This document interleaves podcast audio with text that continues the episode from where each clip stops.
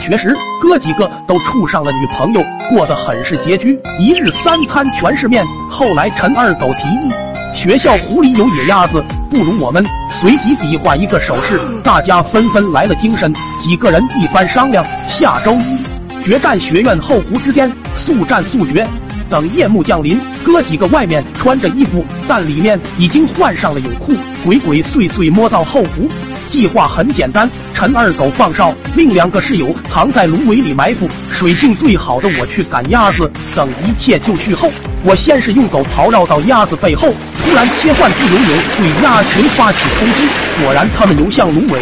我见状欣喜，发力猛追，眼看就要得手时，鸭群在大家欣喜的目光中飞走了，走了了。靠！怎么就没想到这玩意会飞？突然一声呵斥，干嘛呢？几个保安快速跑来，陈二狗一看被发现，趁机就喊有人落水了。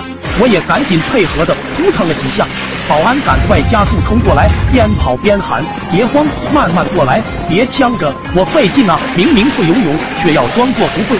快到岸边时，保安不惜弄湿裤子，一把把我拉上了岸。没事吧，保安小哥温柔的问道。我羞愧的低下了头，以后注意点，多危险啊！他见我没事，扭头离开，走了两步，猛然停住。哎，不对啊，你落水咋还穿泳裤呢？俺扭头求助舍友，却发现二狗已经跑出一里地以外了。芦苇中两个身影也浮得更低了。二二二，算你们狠！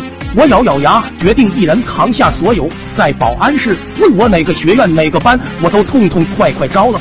希望用好态度换个好结果，可事与愿违。保安大哥们坚持押送我去找校长处理问题。那天的傍晚很冷，校园路上的人都看到一个脚踩拖鞋、只穿着泳裤的单薄男生，在两名保安的控制下走向办公楼。